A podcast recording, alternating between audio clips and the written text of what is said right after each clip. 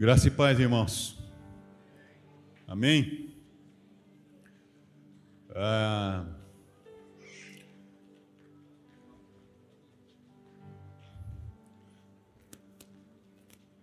quero convidar você a baixar sua cabeça e eu vou orar. Porque eu não ia vir hoje, eu não, na verdade, eu não estava, entre aspas, escalado para pregar. Então, a mensagem que eu vou dizer aos irmãos, eu estou preparando ela há muito tempo mais ou menos alguns minutos.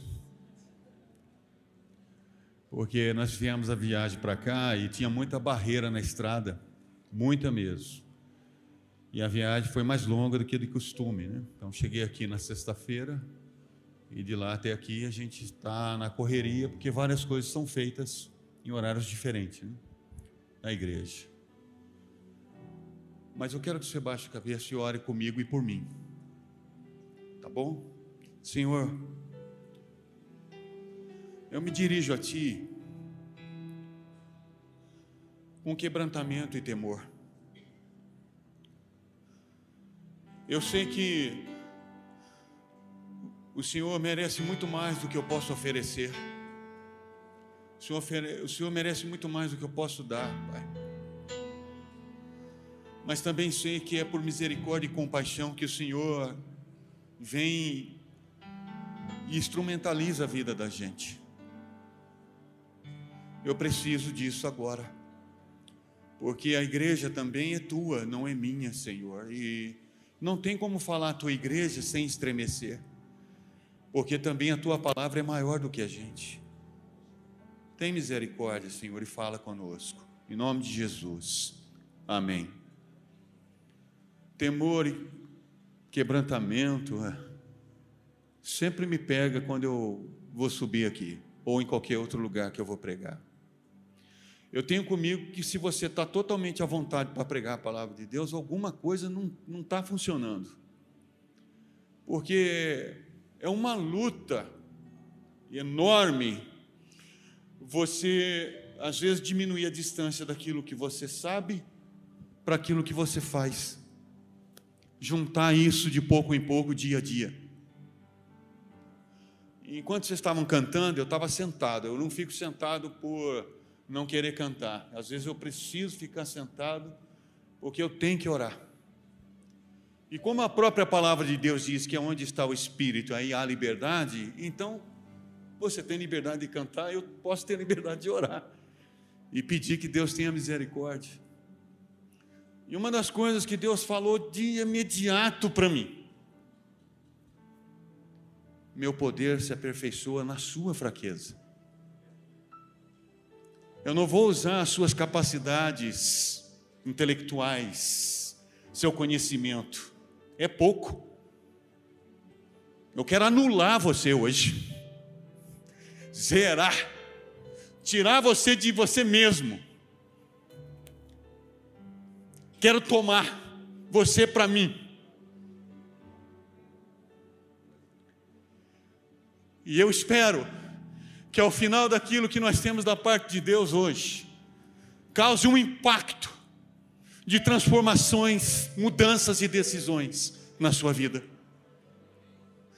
Porque Deus é bom. E o meu coração está explodindo de alegria porque está claro e evidente para mim que eu não consigo fazer nada ou falar qualquer coisa se Deus não o fizer. Eu quero que Ele fale com muito poder. Amém? E eu quero servir aos irmãos da melhor maneira que eu puder. Porque quando a gente vem e se reúne como igreja de Jesus, é um espetáculo. É a reunião dos filhos de Deus, na qual Deus habita. Então, nosso Senhor Jesus, o seu Espírito Santo, o nosso Pai, está aqui hoje, passeando entre nós, trazendo a sua graça e misericórdia. Então eu quero falar a você nessa noite sobre a fraqueza que me habita e o poder que me sustenta. texto de 2 Coríntios, capítulo 12, do verso 8, o verso 8, o verso 9, diz assim: é, Entretanto, ele me declarou: A minha graça te basta, te é suficiente, pois o meu poder se aperfeiçoa na fraqueza, sendo assim, de boa vontade me alegrarei nas minhas fraquezas, a fim de que o poder de Deus repouse sobre mim. Ou seja, Paulo escrevendo isso à igreja de Corinto, ele estava dizendo assim: Olha, eu também sou dotado de algumas coisas igualzinho a qualquer um de vocês. Fraquezas, dificuldades, algumas delas são evidentes. Algumas delas eu sei, algumas delas as pessoas que vivem comigo sabem, algumas delas as pessoas que convivem comigo sabem também. Mas a grande questão é: o que, que eu faço com essa quantia de limitações? O que que eu faço com essa impotência, com essa incapacidade? Deixa eu dizer uma coisa para você. O diabo não gosta de gente fraca. No mais puro sentido do que as Escrituras diz sobre nossas fraquezas. Ele não gosta de gente que admite que peca. Ele não gosta de gente que se quebra. Ele não gosta de gente que se prostra.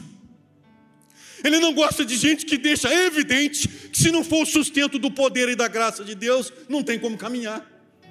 Ele não gosta de gente que olha para si e diz: Eu sou dotado de incapacidades tamanhas, Deus, que se o Senhor não fizer nada, eu não consigo avançar. Eu não consigo ir. Sem tua graça, sem tua misericórdia, eu não consigo ir, Senhor. O diabo não gosta de gente assim. e às vezes algumas esferas dos nossos segmentos evangélicos também não gosta de que nós somos dotados de fraqueza e isso se torne em alto e bom som na boca de cada um de nós. Mas Paulo, apóstolo do Senhor, diz o seguinte: é nas minhas fraquezas que eu vou me gloriar, porque quando eu admito é quando eu estou convencido delas, é quando eu entendo elas, é quando elas são reveladas a mim mesmo, que Deus habita em mim. E que o poder dele se aperfeiçoa de maneira que vai através de mim e em mim, realizando mudanças poderosas e profundas na minha estrutura frágil. O vaso sempre tem que ser de barro mas o que habita, ou o que é posto dentro do vaso, é que faz total diferença. Um vaso de barro se quebra facilmente. É como Deus levando Jeremias para uma visão na casa de um oleiro, em Jeremias 18. E diz: Jeremias, olha o que eu estou fazendo.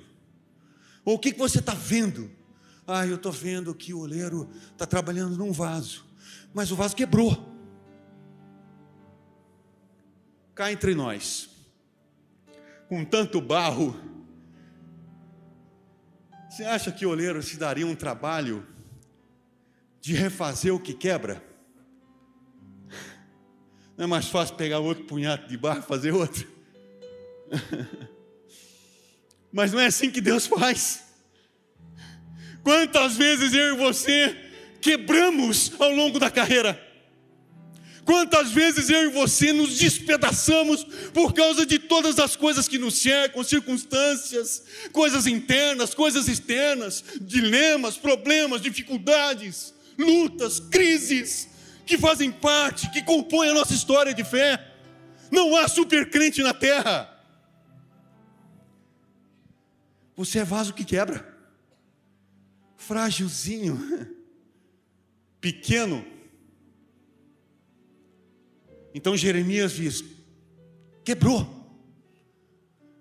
Mas eu vi que o oleiro, ao invés de jogar os cacos fora, começou a refazer de novo. Isso mostra que a estrutura humana é frágil, que você é frágil, que eu sou frágil, mas o poder que nos habita é tremendo. o poder que nos habita, muda tudo. Então, deixa eu dizer para você: seja vaso frágil, mas não se esqueça que vaso pode ser preenchido por um poder invencível. E como diz o próprio apóstolo Paulo, quem nos separará do amor de Deus que está em Cristo Jesus? O que pode nos deter? O que pode mudar a nossa trajetória a não ser decisões próprias?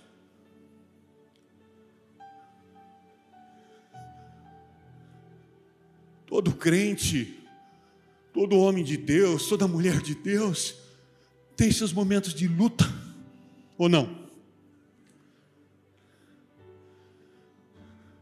Quando você está no caminho algum tempo, tem hora que a, a palavra de existência parece ser uma excelente opção. Por quê, pastor? Porque tem hora que eu não entendo como é que Deus age.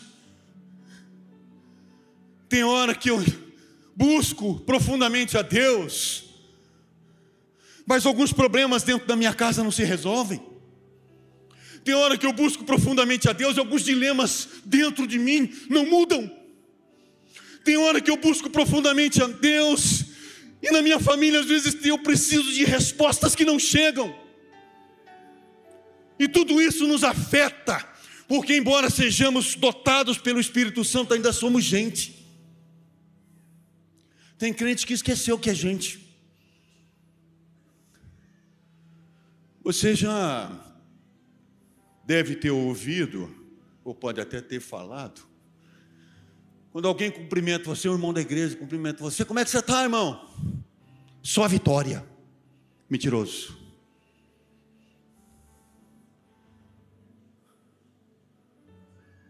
Só vitória. Mentiroso. Crente tem derrota. Crente também tem derrota. E a vitória maior, que sucumbe todas as minhas derrotas e as suas também, é aquela que também o apóstolo diz: somos mais do que vencedores por aquele que nos amou. Durante a caminhada, eu vou sofrer algumas derrotas, mas esse não é o final da história porque eu sou dotado de fraqueza. Você não é? Mas a vitória maior já está garantida em Cristo Jesus. E eu vou dar um recado a você hoje. Chore quando tiver de chorar. Se alegre quando tiver de se alegrar. Pule quando tiver de pular. Se prostre quando tiver de se prostrar. Ore quando tiver de orar Cante quando tiver que cantar. Mas seja qual for o momento da sua vida hoje, não desista!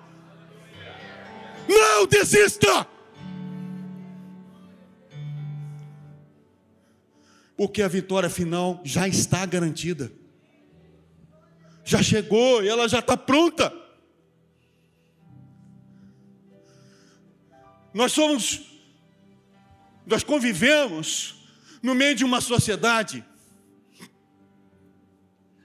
que tenda a todo preço e a todo custo evitar qualquer sorte de sofrimento.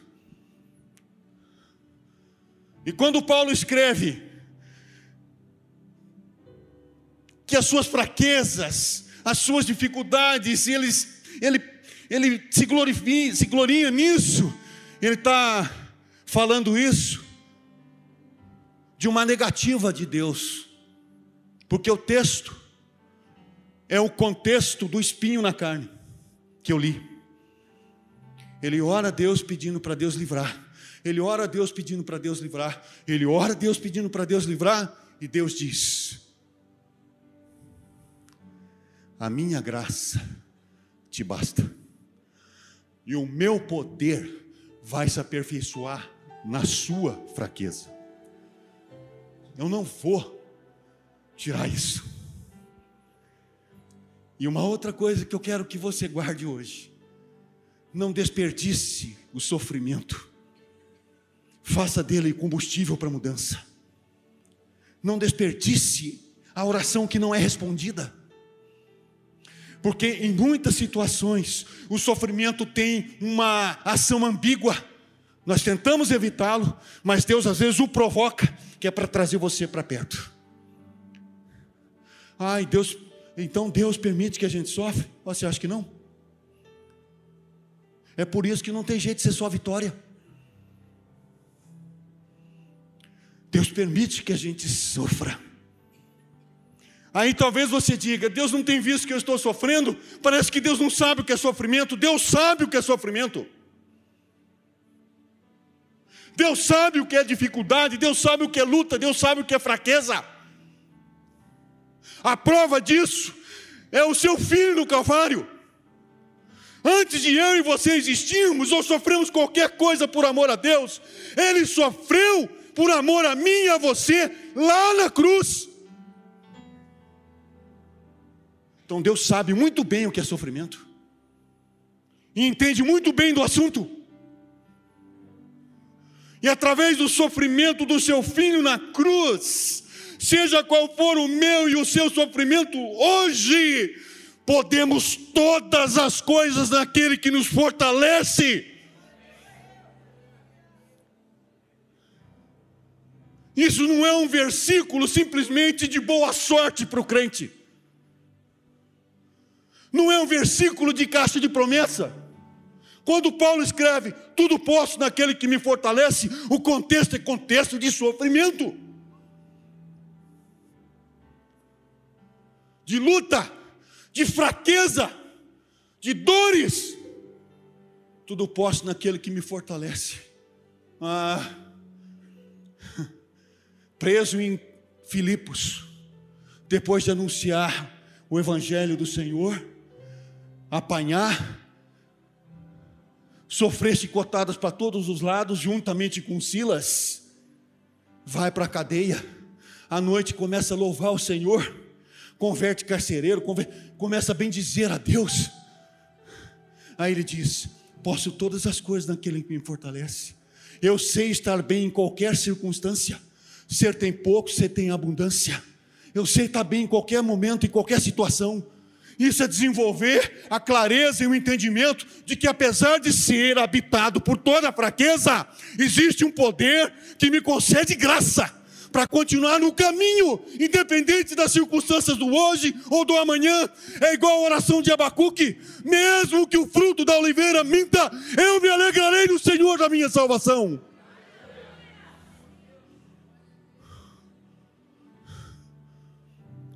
Então nós não podemos ser uma geração que desvia do sofrimento ou das lutas, ou não admite as próprias fraquezas. Pelo contrário, nós temos que ser uma geração que entende o que é sofrer e também entende o que é prevalecer. Muito se falou e se fala sobre uma palavrinha que tomou uma cor, tremenda, uma cor tremenda nos dias de hoje: resiliência. Resiliência. Resiliência. Oriunda de testes de resistência do aço. Capacidade que o aço tem de envergar até o limite e depois de sofrer a pressão, voltar ao mesmo estado. Isso é resiliência. A minha fé, a sua fé, sempre vai sofrer esse teste de resiliência. A capacidade de envergar, sentir o aperto, às vezes, de um cristão que sinceramente está tentando servir a Deus. A capacidade de resistir pressões profundas, porque eu e você somos fracos, limitados em muita coisa, mas não somos abandonados, deixados sozinhos em momento algum. Paulo, santo apóstolo do Senhor, homem de Deus, escreveu também na carta de 2 Coríntios 4. Em tudo nós somos afligidos, perseguidos, angustiados, mas nunca desamparados e jamais desanimados. Então, quando nós nos deparamos com essas verdades bíblicas, com esses fundamentos da Sagrada Escritura, deixa eu dizer para você, esteja você sentindo, passando, sofrendo, não se permita ser dominado por suas emoções, pelos seus sentimentos, creia na palavra. E a palavra diz que o nosso Senhor nunca, nunca, nunca nos abandona. Talvez por causa das fraquezas, você se sinta sozinho.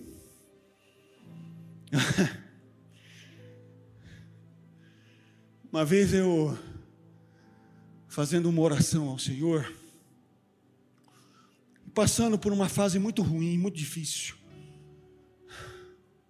e pedindo uma direção, resposta. Eu queria que Deus falasse comigo.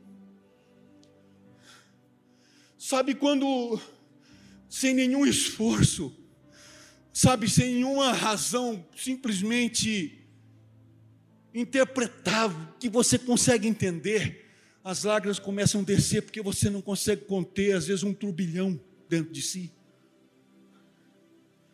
Sentimentos, às vezes, você não consegue dar nome direito. Estava passando uma fase exatamente assim. E eu me coloquei no chão. Falei, Deus, por que, que algumas coisas simplesmente não mudam? Por que, que eu estou enfrentando um tempo de crise desse tamanho e eu preciso de resposta e direção e o Senhor simplesmente não fala? Ah, irmãos, como Deus é bom. E a voz do Senhor chegou dentro do meu coração dizendo assim: Sabe por quê?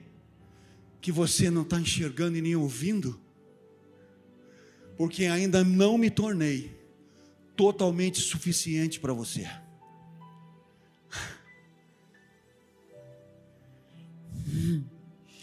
Tem momentos parece que a gente pensa que Deus não é suficiente, porque Ele não fala, porque Ele não se move. E aí você acha que você está só, ou você acha que não vai sair, ou você acha que não vai encontrar a resposta, ou você acha que não vai encontrar a porta, a direção.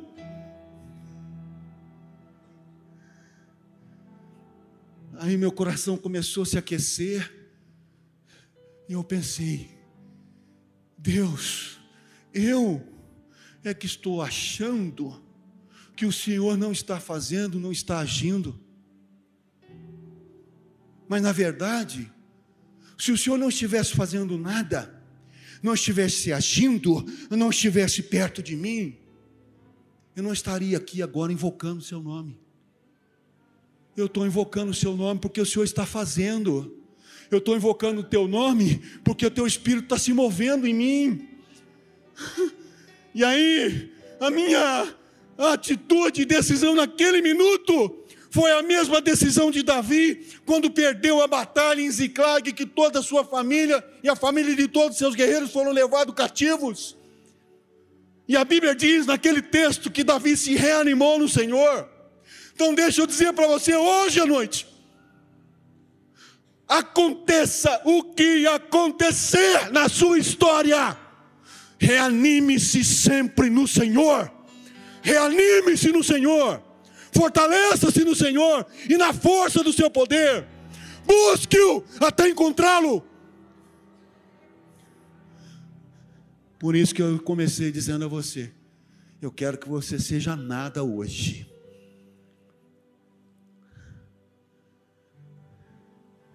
E a melhor coisa é quando você tem a consciência de que não é nada.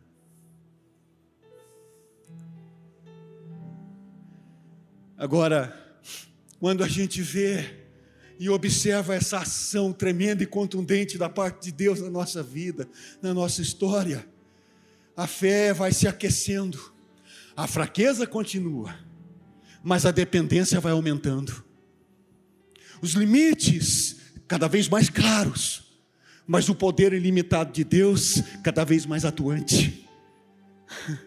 As dores afetam cada vez mais forte em algumas situações, mas o bálsamo de Deus se manifesta cada vez mais curador, restaurador. Então você é vaso de barro, mas a excelência daquilo que habita na sua vida faz você verdadeiramente ser mais do que vencedor por aquele que nos amou. Então não tem promessa fácil, não tem caminho fácil para quem quer andar sinceramente na presença de Deus, não tem. C.S. Lewis disse uma vez: Olha, se você quer uma vida confortável, é melhor não crer no Evangelho. Então, a minha palavra para você hoje é: não desista. Fala aí para o seu irmão: não desista. Não desista, não desista, não desista.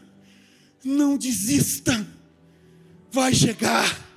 A resposta vem, a direção vem, a solução vem. E se não vier a resposta, se não vier a direção, se não vier a solução, deixa eu te dizer, continue adorando ao Senhor, porque Ele continua sendo maravilhoso.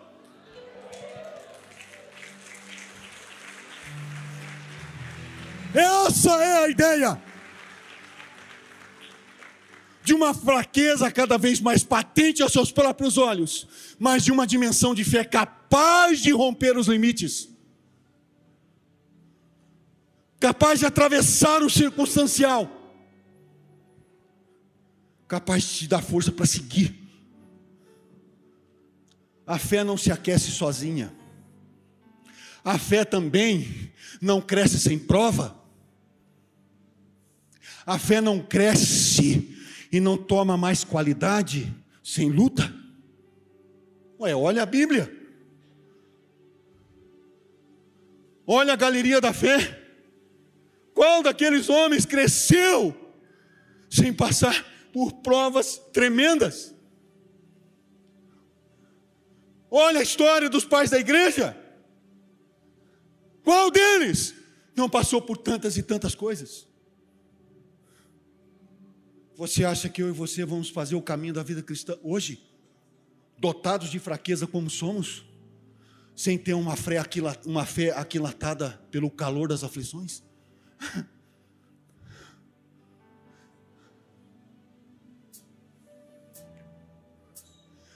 Então não adianta você querer aquecer sua fé, olha para mim.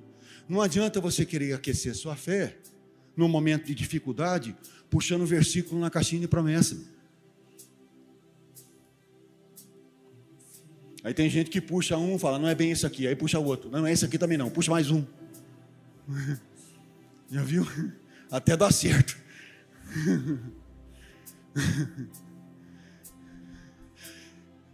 Vou começar a fazer uma caixinha de promessa. E a primeira promessa é: no mundo tereis aflições, mas tende bom ânimo. Eu venci o mundo. E a vitória que vence o mundo é a nossa fé. Então, não desanima. Existe ainda um caminho pela frente. A corrida não acabou. E talvez você olhe para mim e diz: Mas, pastor, eu estou sentindo que eu estou em último lugar. Fica tranquilo. Fica tranquilo. Porque quem vai escrever o último capítulo vai ser Ele. Ele vai escrever o último capítulo da sua história. Então não desanima, não desiste, continua aquilatando a sua fé na presença de Deus, continua adorando, continua buscando, continua entendendo e compreendendo que um homem e uma mulher de Deus amadurece na prova. Amadurece em circunstâncias e ventos contrários, em maré contrária. Mas nada é mais inspirador quando a gente vê Deus agindo, transformando, mudando.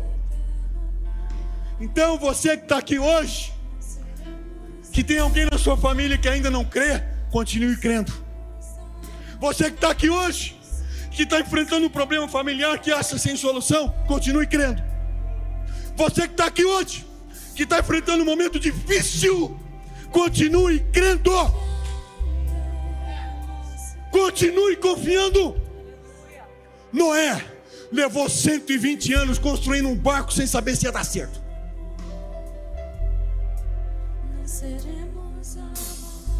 Mas ele foi até o final. E eu quero terminar com uma lição que me inspirou. Falei um pouco ontem. Edmund Hillary foi o primeiro homem a subir o Everest. Primeiro. Mas ele não conseguiu na primeira vez. Ele falhou. E uma vez convidado para dar uma palestra numa universidade, alguns alunos engraçadinhos da universidade colocaram uma foto do Everest para confrontar o seu fracasso. E ele falou apenas dois minutos. E uma das frases que ele disse foi: olhando para o Monte Everest, ele disse: Everest, você já cresceu tudo que você tinha que crescer mas eu vou continuar crescendo. Eu vou subir você. Então deixa eu dizer para você: o diabo está pintando e bordando, a gente sabe, mas ele não cresce mais. Ele não cresce mais. Agora, eu e você podemos diminuir em diversas situações mas cresceremos se continuarmos na graça e no conhecimento de Cristo Jesus, nosso Senhor.